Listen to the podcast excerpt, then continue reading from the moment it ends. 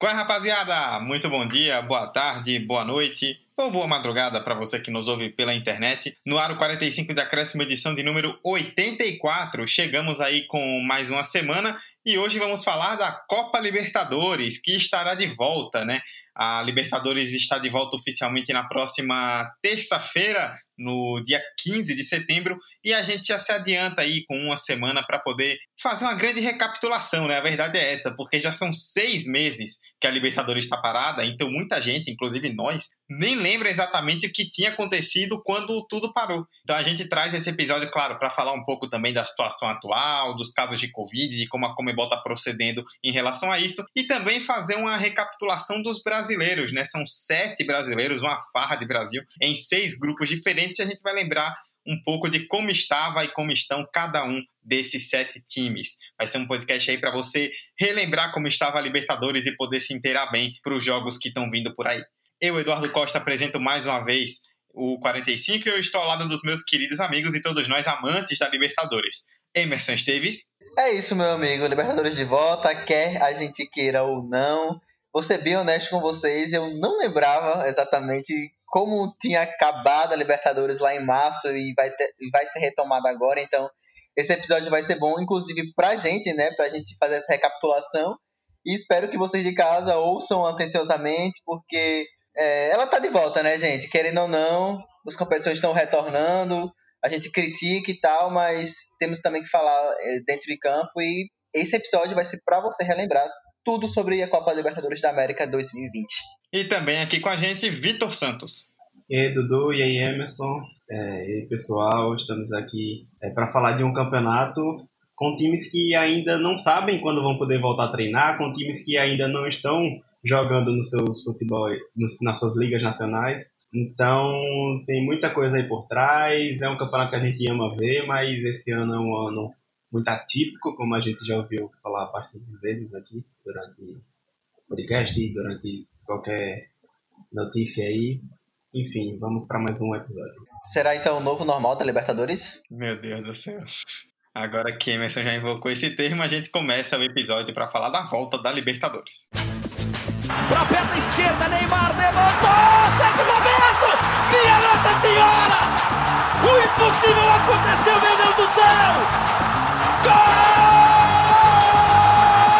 Fernando cruzou para Paulinho, entrou na área, vai fazendo o domínio da bola, fez, botou no terreno, parou, prendeu, driblou o back, rolou para trás, o Hernani, por Enis, emendou, guardou, é campeão! Pirlo, Pirlo, ancora Pirlo, de teto, tiro, gol!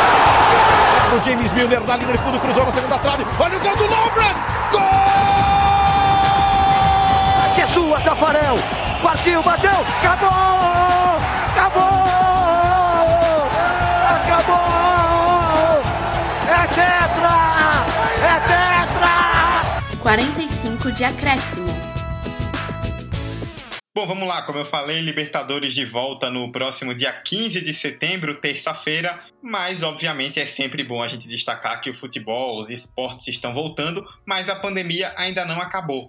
E a América do Sul vive realmente uma situação bem complicada, né? É, segundo dados trazidos pela Universidade de Oxford, lá do Reino Unido, seis países da América do Sul hoje estão na lista dos dez que registram maiores taxas de óbitos por milhão no mundo. Inclusive, todos os cinco primeiros são da América do Sul: Colômbia, Bolívia, Argentina, Peru e Brasil, além do Chile. É, dos 32 times que estão na Libertadores, 10 vão fazer seus primeiros jogos oficiais pós-pandemia na própria competição. Três ligas, as da Argentina, Bolívia e Venezuela, ainda nem tem previsão de retorno. Já a da Colômbia, por exemplo, volta uma semana antes do começo da Libertadores. E aí, Emerson, acho que a gente já pode começar falando sobre isso, porque já tem times lidando aí, times grandes, né, como no caso do Boca Juniors, lidando com casos de Covid no elenco, e para muita gente existe até uma dúvida de como a Comebol vai proceder no fim das contas em meio a essa situação tão ruim na América do Sul e que envolve viagens, deslocamentos grandes e por aí vai. Cara, assim como todas as entidades de futebol, elas prometem é, protocolos rigorosos de combate ao corona, né? Para contenção da transmissão do vírus entre os jogadores, entre comissão técnica, entre todos, todos os envolvidos no futebol. Mas assim, pegando do que a gente viu no Brasil, a gente viu que a situação não foi lidada da melhor forma possível, né?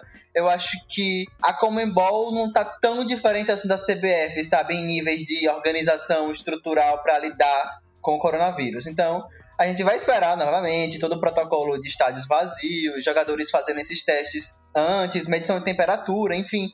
Só que eu acho que a situação que a gente viu aqui no Brasil, acho aqui uma opinião minha, e eu acho que depois pode ser que a situação é, caminhe para um outro, uma outra direção, é que o que a gente viu no Brasil se expanda para um nível continental, sabe? De times com 5, 6, 7, 8 jogadores infectados, estádios que não conseguem de alguma forma suprir com as testagens de temperatura, seja da, da, equipe de arbitragem, seja de jogadores, enfim. Eu acho que a gente nota que o Brasil ainda é um epicentro forte da, da, da pandemia do coronavírus, mas tem outros países, você até falou, né? A Colômbia, a Bolívia, a própria Argentina, é, tem números brutos muito significativos com a nova pandemia do coronavírus. Então, essas viagens serão tanto quanto desconfortáveis, é, para usar, para usar outros termos, né?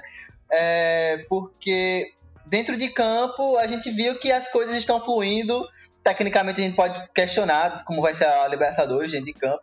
Mas o fora de campo ainda preocupa muito. Então, é uma coisa que a gente vai ter que dividir as atenções, né? A gente fala dentro de campo, fala estilo de jogo, enfim, modo de jogar futebol. Mas o fora de campo, com vidas é, sendo destruídas, é, é, muito complicado e a Comebol não me passa nenhuma segurança, sabe? Mesmo ela prometendo protocolos rigorosos. Bom, e vamos ver como é que vai ser esse protocolo na prática, né? No jogo a jogo, no treino a treino nas datas de Libertadores. Vale lembrar que ainda restam 11 datas até o encerramento, quatro fases de grupo, duas oitavas, duas quartas, as semifinais e a final, né, jogo único mais uma vez, desde o ano passado. Mas aparenta ser poucas datas, né, 11 datas apenas, mas vale lembrar que ainda tem campeonato que está começando agora, tem campeonato que está no meio como o brasileiro, tem campeonato que ainda está para começar. Então vai ser muito complicado cada um time é, organizar esse calendário.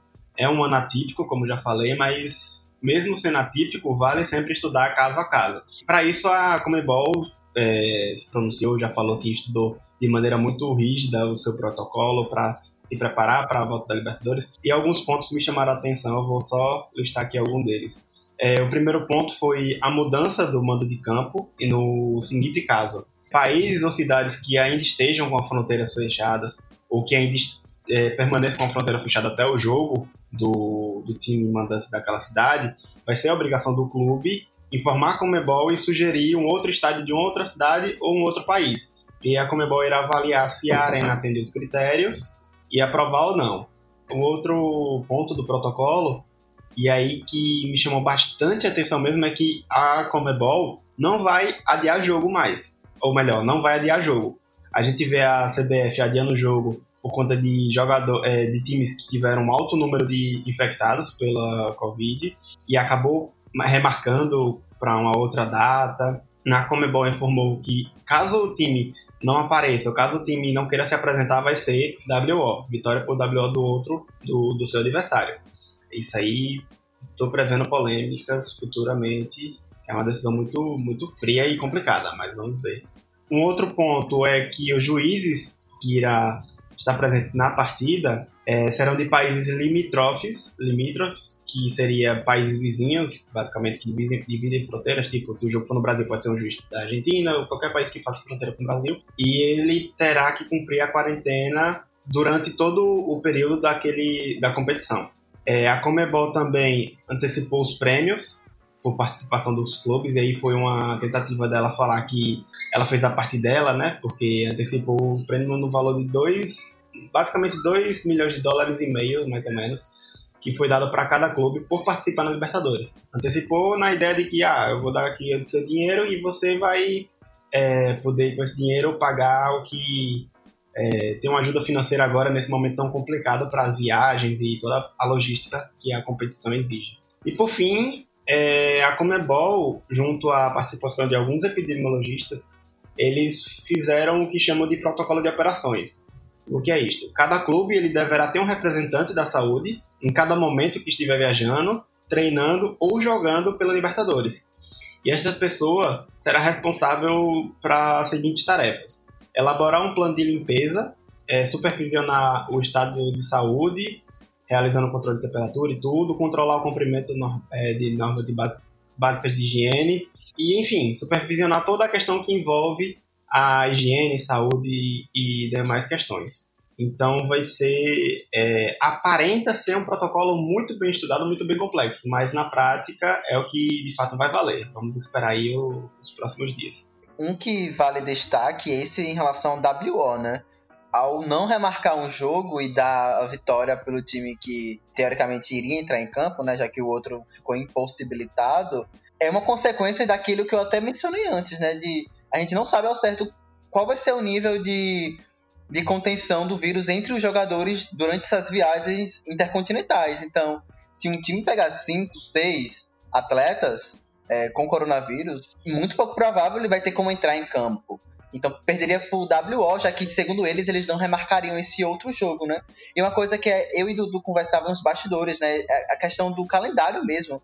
A Libertadores vai inserir no calendário, pelo menos brasileiro, de forma que um ano típico já seria um incômodo, já era um incômodo em serem datas jogo quarta, domingo, quarto, domingo, e agora no meio da pandemia em que os times ainda estão sofrendo com baixos de jogadores por conta do vírus, esses jogos agora da Libertadores vão se tornar ainda mais um problema, tanto um desgaste físico quanto até, acho que até psicológico, se a gente for parar para analisar esses jogadores fazendo essa, esse, esses trajetos na América do Sul. Então, é algo que também a gente tem que levar em consideração né, nessa, nesse retorno da Libertadores. Tem um outro ponto que a Comebol falou, complementando essa questão do WO, né? Que ele aumentou o número de inscritos, de 30 para 40 atletas. Só que é como o Emerson falou, 6, 7 jogadores, e ainda mais se forem jogadores do time titular, vai ser muito difícil um time não se posicionar e não querer algo mais rígido, senão a, o adiamento daquela partida. E se isso se permanecer, a gente vai ver um campeonato bem estranho, de fato. É, concordo com o que todos vocês trouxeram, e só para complementar, né, Vitor citou essa questão aí dos juízes, que seriam de países vizinhos. É, a Comebol também informou anteriormente que, em caso de necessidade urgente, serão juízes do próprio país. Por exemplo, um jogo no Brasil, caso haja uma necessidade urgente por conta de alguma infecção, algo do tipo, um juiz brasileiro apitaria o jogo. E aí vai abrir margem para tanta teoria da conspiração, se isso acontecer, de que meu time foi prejudicado porque botaram o juiz não sei aonde, que vocês vão ver um monte de gente reclamando daqui para frente, pode ter certeza.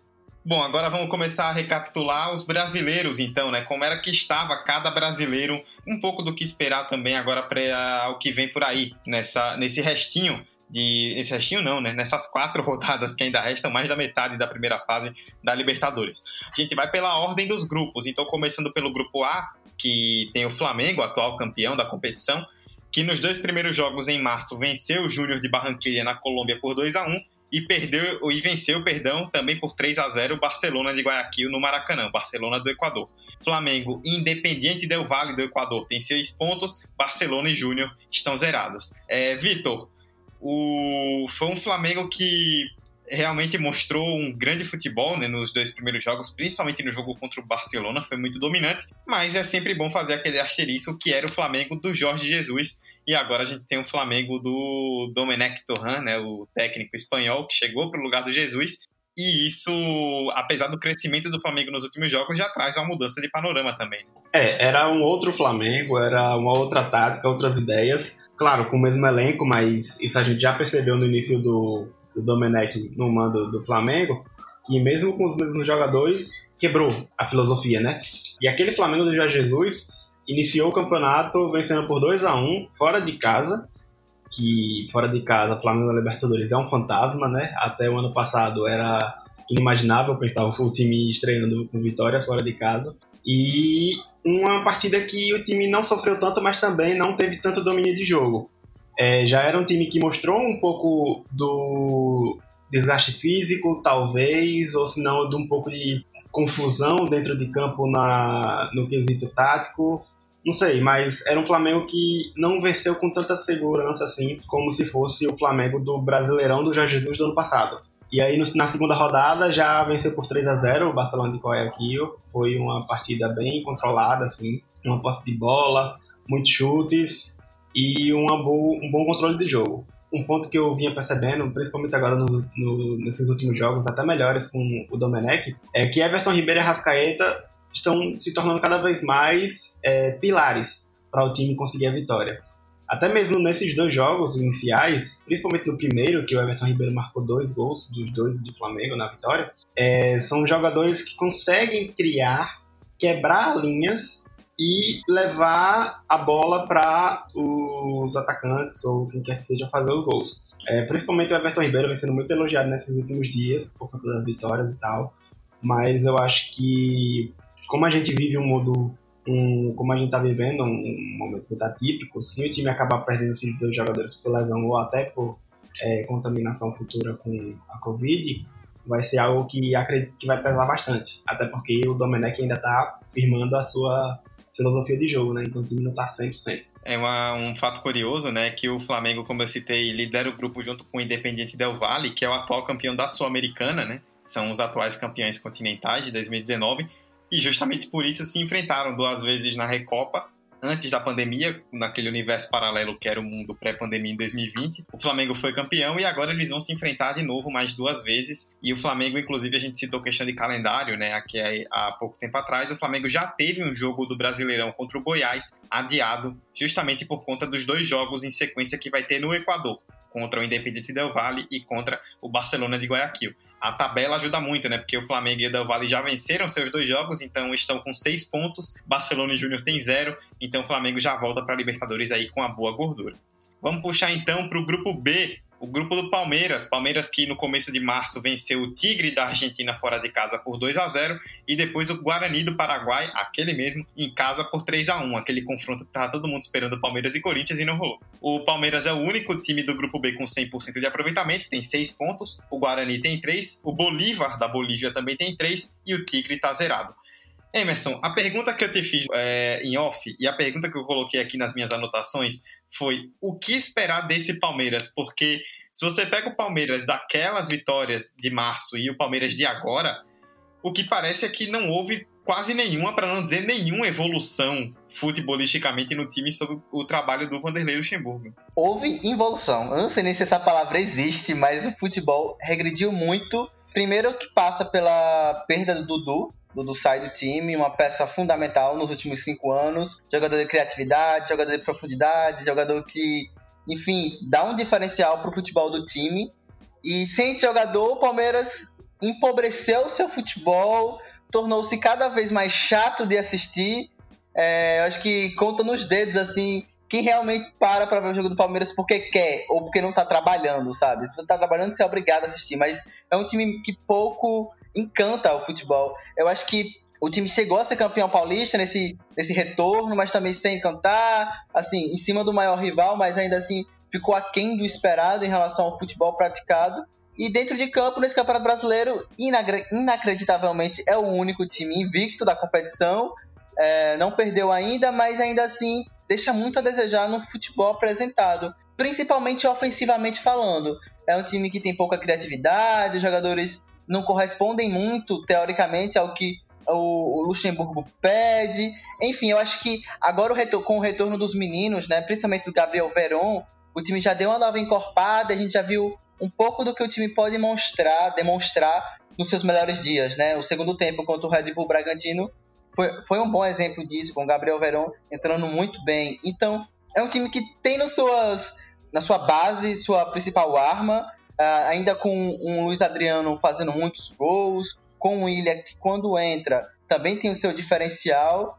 E falando em Libertadores em si, com essas duas vitórias, o time já em março já dava a entender que o time se classificaria sem muita dificuldade, apesar de ser um grupo um tanto quanto chato. Esse Guarani tinha eliminado o Corinthians, inclusive, nas fases anteriores. Então a expectativa é que o time continue vencendo, mas sem encantar, principalmente na Libertadores, com um grupo em que os outros times são muito inferiores a eles. Então, é, vamos ver se gás agora com Gabriel Veron, então com essa energia dos garotos, o time consegue dar uma encorpada. A opinião de Emerson, eu acho que não vai mudar nada. Eu acho que o time vai continuar nesse futebol pobre. E eu já tinha falado com o Dudu antes, é, nos bastidores. Esse jogo de quinta é, contra o Corinthians vai ser um jogo para derrubar treinador.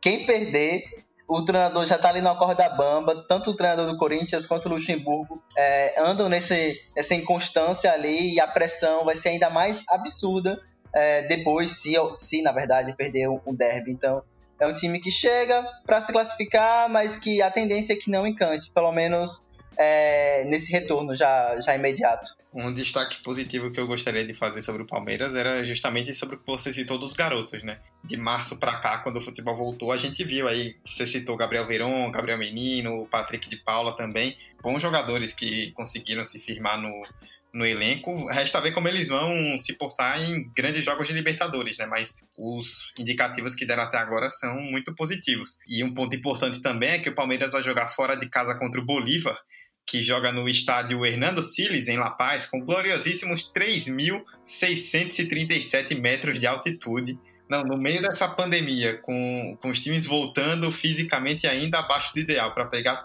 3.600 de altitude agora, vai ser uma paulada pesada. Viu? Mas se a gente está falando de 3.600 em La Paz, imagina em Cochabamba, terra do Jorge Wilstermann.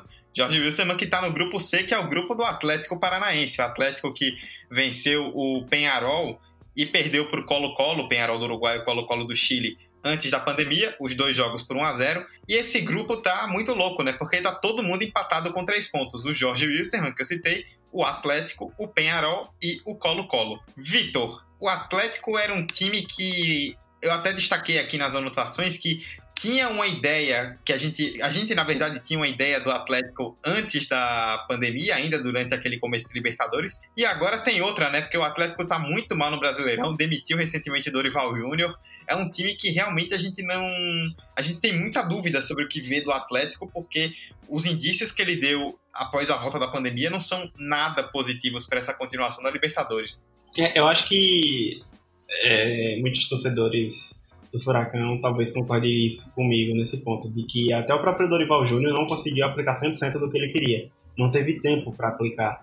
É, era um técnico que teve um início interessante, promissor, e até a própria primeira rodada do Atlético na Libertadores foi bem interessante de se ver. Foi 1 a 0 para cima do Penharol, um concorrente direto pela vaga. Foi 1 a 0 que, por mais que seja o placar mínimo, foi uma vitória com autoridade o time, de fato, perdeu alguns gols que poderia ter ampliado o placar, mas foi um time que controlou bem a partida, jogou para cima, jogou forte e definiu a vitória com um golaço de letra do Bissoli. É, outro ponto também é que, além do Dorival Júnior, o time também perdeu bons nomes, nomes importantes para o elenco. Nem o Adriano, lateral, nem o Robson Bumbu, zagueiro, estão mais no time, foram transferidos, negociados. Isso também pesa porque é mais um time que também depende de muitos jogadores da base, é mais um time que acho que a evolução desses jogadores da base que vai ser, que vai dizer se o time vai ter é, um bom rendimento ou não, porque é um, um elenco enxuto, é um elenco que ainda também no brasileiro ainda não mostrou uma, um, um futebol agradável de se ver. É, muitos comentam que é Palmeiras, Atlético e agora talvez o Grêmio, que sejam os times do futebol feio que a gente está vendo agora no início do, do Brasileirão. E o Atlético tem é, carrega essa ideia de que é um futebol que pouco produz, é um futebol que pouco apresenta um futebol vistoso. E mesmo se não é um futebol ofensivo, mesmo se for reativo, ainda assim não é um futebol bom. Então é meio difícil pensar o Atlético. É, só para completar, na segunda rodada o time acabou perdendo para o Colo-Colo. E aí a oscilação, né? O Dorival que estava iniciando o seu ano no Atlético acabou perdendo para o Colo-Colo por 1 a 0 e o mesmo time que venceu com a autoridade Perol acabou perdendo e perdendo feio para o Colo-Colo. Foi uma chuva de gols perdidos, a defesa totalmente aberta, o Jandrei, o goleiro, precisou salvar o time umas três vezes. E é isso, é um time que oscila bastante, mas que depois, é, nesse futebol pós-pandemia, apresentou um futebol muito, muito abaixo das expectativas. É, Vitor explicou essa situação do futebol apresentado pelo Atlético, a tabela deles não é nada fácil, sabe? Porque na terceira rodada viaja até a Colômbia para enfrentar o Jorge Wilson, depois recebe o Colo-Colo no jogo que tem tudo para ser duríssimo, depois viaja para enfrentar um indigesto Penharol lá no Uruguai. Então, é uma tabela difícil para um time que não tem se mostrado nada seguro. São seis jogos sem ganhar no Brasileirão. O jovem Eduardo Barros ainda não conseguiu é, dar uma encorpada no time. Então, se eu fosse torcedor do Furacão, estaria com meus dois pezinhos assim, muito para trás, sabe? Com uma certa desconfiança, como o time tem sido recebido lá em Curitiba, com vaia, com, com protestos da torcida. Eu acho que é muito por aí mesmo. O Atlético é um time que tem que abrir muito olho, senão pode ficar já pelo caminho na Libertadores. É, só para completar, o Eduardo Barros, que o Emerson citou, era o técnico da base do Atlético, mas que assumiu o time depois da demissão do Dorival Júnior e até agora ainda não há definição se ele vai ser promovido, se vem um novo nome para o lugar, o Atlético ainda está um pouco perdido nisso. E com um grupo tão equilibrado, né, como vocês citaram, a Libertadores pode ser um divisor de águas. Né? Se o time consegue bons resultados, pode engrenar para uma melhora, mas se for mal, acaba virando também uma crise pesada. Quem passou por momentos de crise pesada nessa pandemia, mas que parece agora ter retomado um pouco um bom caminho é o São Paulo, no grupo D, que perdeu o primeiro jogo para o Binacional do Peru fora de casa de virada por 2 a 1 depois venceu a LDU por 3 a 0 Todo mundo também está com três pontos nesse grupo: River Plate, da Argentina, atual vice-campeão, São Paulo, LDU e Binacional. Emerson, uma coisa que eu citei aqui estudando para essa pauta é que o São Paulo esse ano está vivendo, principalmente depois da parada da Libertadores, uma montanha russa de emoções, né? Que é um time que parece que vai entrar em crise, aí começa a ganhar alguns jogos, se recupera, daqui a pouco perde jogos inexplicáveis, aí volta a vencer de novo, meio lá, meio cá. E a Libertadores, para o time do Fernando Diniz, vai ser realmente um teste de fogo, principalmente agora, porque vem o River Plate no caminho. Verdade, tem sido muito um time montanha-russa, né? Quando tem momentos muito bons, são momentos espetaculares, mas quando tem atuações ruins, são muito ruins. Então, o time não conseguiu ainda esse meio termo é, é vice-líder do Brasileirão. Nesse grupo da Libertadores, da Libertadores está embolado, tinha perdido o primeiro jogo, mas o segundo jogo foi uma boa partida, aquele 3 a 0 jogando no Morumbi. É, então o time tem agora esse retorno, boas peças, assim, traz o Luciano, perde o Pato também, mas eu acho que o Diniz consegue dar um, um caldo para esse time muito mais. Eu acho que o elenco do São Paulo até ele tá mais conciso, sabe, assim, mais enfim, mais sisudo, por assim dizer, mesmo sendo inconstante. Então, mas aos poucos eu acho que a tendência é que o Diniz encontre realmente esse melhor time. Mas aí tem um detalhe que eu até estava analisando as notícias de São Paulo para hoje.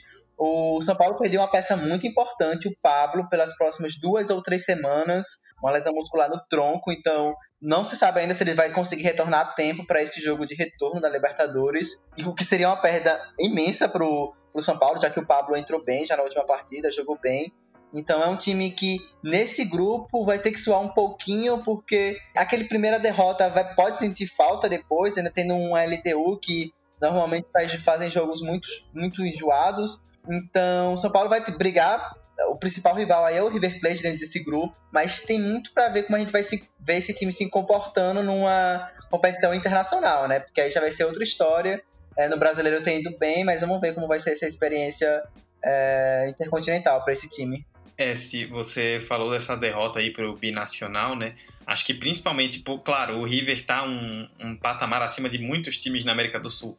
Mas o torcedor do São Paulo, principalmente quando olha para o River contra o Binacional, vendo que ganhou de 8 a 0, pensa que aquela derrota de virada pode ter custado pontos que podem vir a ser muito necessários lá na frente. E você citou o exemplo, o desfalque do Pablo, tem também o desfalque do Daniel Alves, né, que fraturou o antebraço no jogo contra o próprio Atlético Paranaense, inclusive pelo Brasileirão, agora no retorno, e ainda não se sabe quando ele vai voltar. Então, por mais que o time tenha ido bem sem ele agora no Brasileiro, não deixa de ser um desfalque muito importante. Vamos passar então para o grupo E, o grupo que tem dois brasileiros e o grupo que tem a dupla Grenal, né? O Rio Grande do Sul esperou a vida inteira pelo tal do Grenal das Américas, que nunca tinha acontecido na história da Libertadores, aconteceu antes da pandemia, com os dois no grupo E. O Inter, na primeira rodada, venceu a Universidade Católica por 3 a 0 e o Grêmio venceu o América de Cali, da Colômbia, por 2 a 0 e no dia 12 de março, o último jogo entre os dois foi justamente o clássico, né? 0 a 0 na Arena do Grêmio, sem gols e com oito expulsos. Um suco de Grenal. É... Vitor, se a gente puder olhar agora para os dois times, dá para perceber que claramente existe uma diferença muito grande, né? Enquanto o Grêmio, já diria o vice-presidente de futebol, está trocando o pneu do avião com o avião voando, o Inter está voando literalmente, né? Na liderança do campeonato, muito bem, obrigado.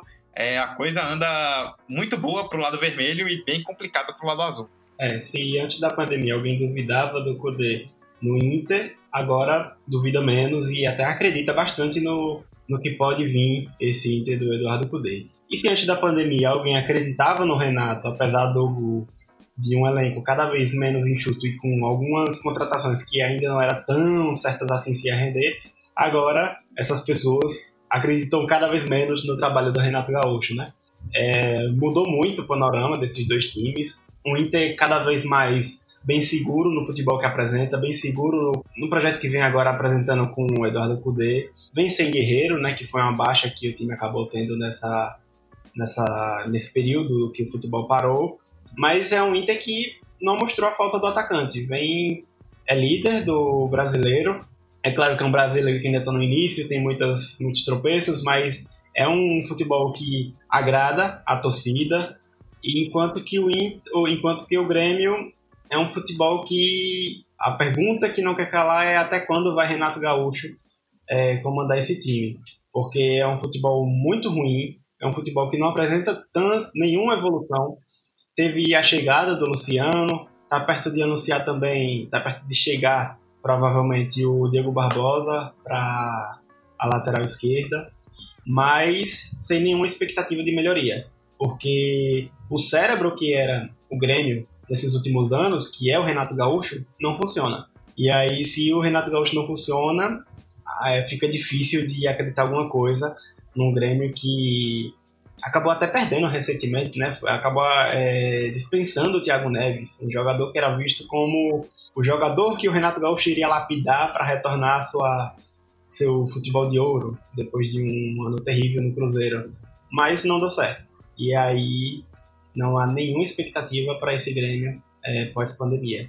É incrível como você olha para os dois lados e vê realmente fases distintas, né? Como um técnico está conseguindo realmente extrair tudo do time, no caso do Eduardo Cudê, que é excelente, o treinador do Inter, e como outro técnico não consegue extrair praticamente nada mais, que é o Renato é, do Grêmio. No caso do Cudê, que bom que a diretoria do Inter não sucumbiu ao discurso de clássico, né?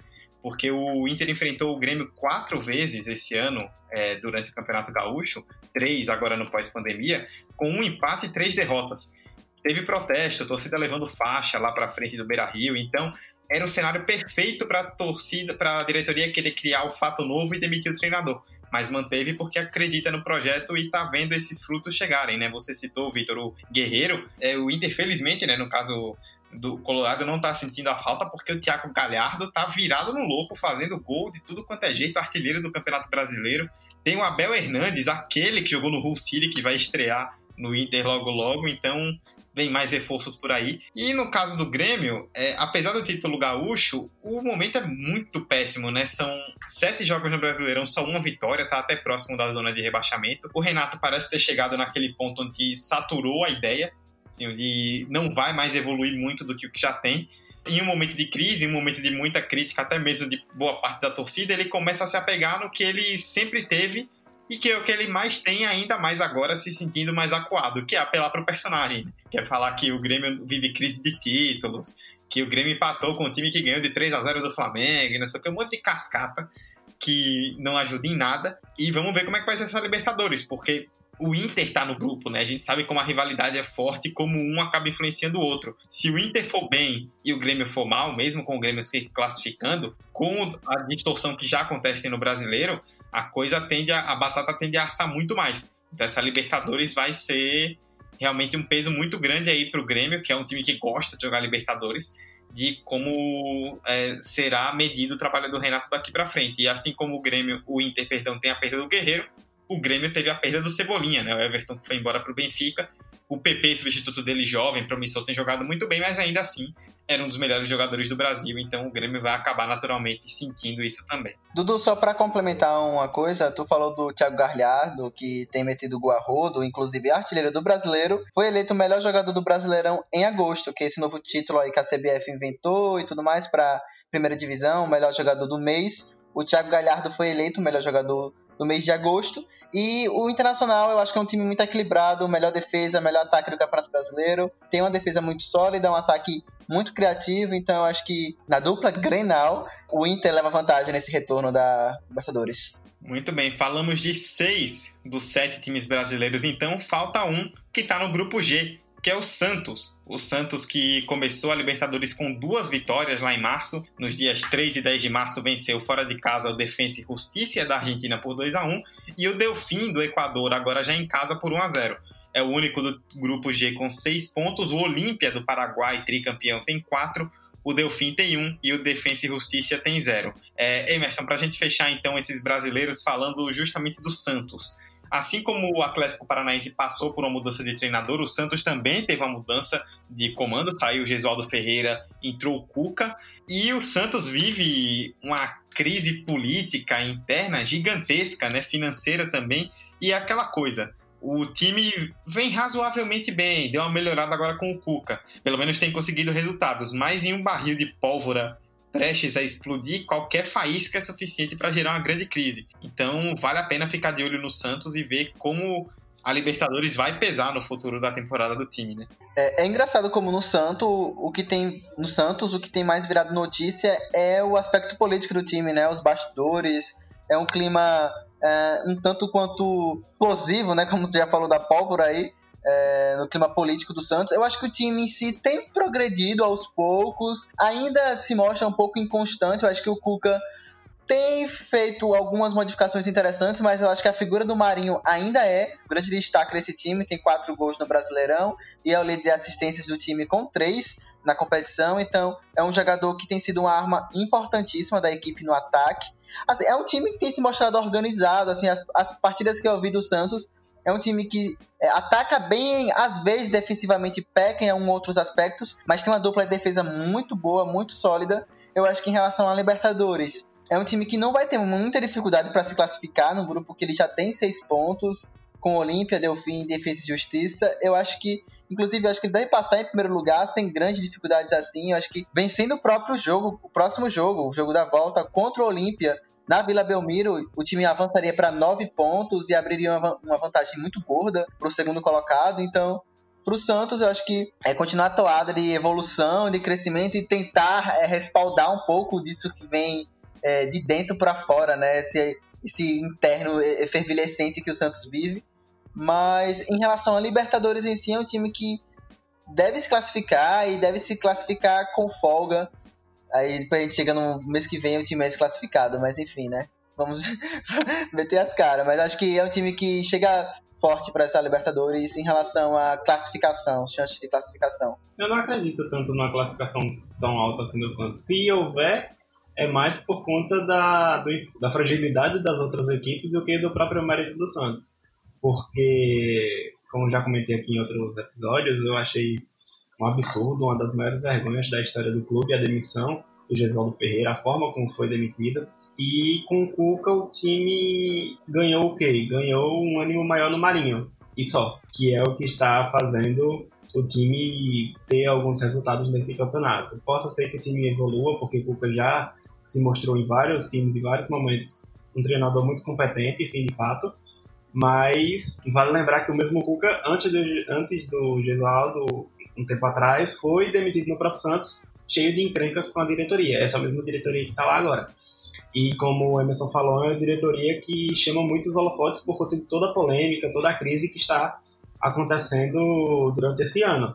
É, então, a qualquer hora pode explodir uma bomba lá dentro, a qualquer hora pode é, estabilizar, sim, com o Cuca, pode sim, mas é, é muito difícil você criar alguma expectativa de um time em um momento tão inseguro dentro do, do vestiário, dentro do, do próprio clube, que é a diretoria. É, vocês citaram bem só para poder fechar a figura do Marinho, né? Como ele tem sido realmente o ponto de inflexão aí do Santos, como o Santos tem se apoiado muito nos desempenhos do Marinho e graças à individualidades dele, o Santos tem conseguido resultados muito positivos. Então, existe uma marinha dependência, né, digamos assim, bem clara no Santos, e se ele estiver nos seus melhores dias, o Santos com certeza tem tudo para ter resultados melhores na Libertadores e quem sabe aí poder avançar mais, porque foi o que vocês falaram, né? A gente pensa em o Santos uma classificação mais alta muito porque o grupo não é tão difícil assim, porque o time já tem duas vitórias contra os adversários mais fracos. Mas pensando num mata-mata, por exemplo, aí já é um sarrafo que a gente não sabe se o Santos tem hoje. Bom, a gente passou então pelos sete brasileiros da Libertadores, é uma farra de brasileiro realmente, além de algumas questões a respeito do coronavírus com a Comebol, com a Libertadores, do que a gente vai ver aí pra frente. Fiquem de olho na Libertadores, porque ela já começa agora no dia 15 de setembro e vai ter muito jogo. A última rodada vai ser só no dia 20 de outubro mas até o dia 1 de outubro nós teremos três das quatro rodadas restantes, então vão ser muitos jogos aí em sequência no outro. Até o final desse mês, muita gente já vai estar bem encaminhada e vamos ficar de olho aí noticiando para vocês o que de melhor e o que de pior também vai acontecer nesse resto de primeira fase de Libertadores. É isso, vamos encerrar o episódio então.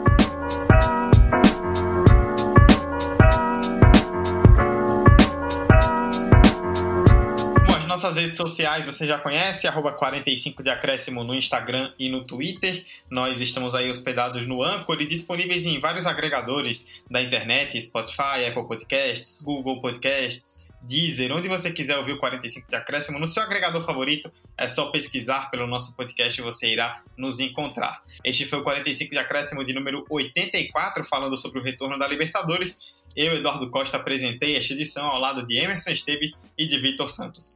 Emerson, é, muito bom debate, passamos aí de forma dinâmica por todos os times e é isso aí. Vamos aguardar para ver o que nos reserva nesta Libertadores, viu? Valeu. Abre aspas, neste ano quem ganhou o título foi o Grêmio. Ninguém mais ganha nada, muita gente já tem falado besteira. No Grêmio não existe crise, ou melhor, existe crise de títulos. Esse é o problema, do, esse é o problema do Grêmio. Com essa frase aqui de uma autoestima absurda do Renato Gaúcho, eu me despeço do episódio de hoje, entendeu? Até semana que vem. É, permaneçam se cuidando, usando álcool em gel, máscara, enfim. É, Libertadores vem aí, vamos tentar acompanhar da melhor forma que puder e torcer para que o nível técnico e da competição como um todo, em relação à proteção e tudo mais, seja o melhor possível. Até semana que vem. Ai, meu Deus, não sei nem o que dizer. Um abraço.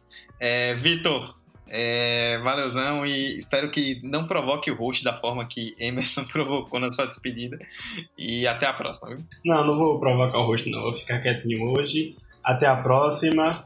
É, valeu, Dudu, valeu, Emerson, valeu a você que nos ouviu até aqui. Sigam na, a gente nas nossas redes. Muito bom ter você aqui conosco nos ouvindo. E vou só trazer um pouquinho de uma reflexão, porque a Libertadores está voltando, mas em alguns países que têm times da Libertadores, o futebol ainda não voltou. Alguns deles são a Argentina, Bolívia e Venezuela. Na Colômbia, o futebol só vai voltar esta semana. E desses países, há cidades com clubes que ainda não permitiram o treinamento, é, a prefeitura da cidade, as autoridades da cidade ainda não liberaram treinamentos dos clubes, então é uma Libertadores muito diferente, vai ser uma Libertadores muito específica, muito complicada e que pode acontecer de tudo. É, vale destacar também do que a gente falou aqui sobre o protocolo que a Comebol é, preparou, vale tanto para a Libertadores como para a Sul-Americana. Você que é vascaíno ou torcedor do Bahia, vai assistir o retorno dos seus times na, na competição no finalzinho de outubro, mês que vem, né? É isto. Até semana que vem, um grande cheiro e tchau, tchau. Muito bem, vamos ficar de olho então no que vem de protocolos, do que vem em relação à Covid, do que será o futuro da Libertadores e vamos torcer, acima de tudo, para que dê tudo certo e que tenhamos uma ótima e tranquila competição daqui até o fim do ano. É isto, muito obrigado a vocês que nos ouviram até o final e o 45 de acréscimo volta na semana que vem. Tchau, tchau. Pra perna esquerda, Neymar levantou! Minha Nossa Senhora! O impossível aconteceu, meu Deus do céu! Gol! Fernando cruzou para Paulinho, entrou na área, vai fazendo o domínio da bola, fez, botou no terreno, parou, prendeu, driblou o back, rolou para trás, o Hernani, por Enis, emendou, guardou, é campeão! Pirlo, Pirlo, ancora Pirlo di tetto, tiro, gol! O James Milner na linha de fundo, cruzou na segunda trave, olha o gol do Lovren, gol! Que sua, Tafarel, partiu, bateu, acabou, acabou!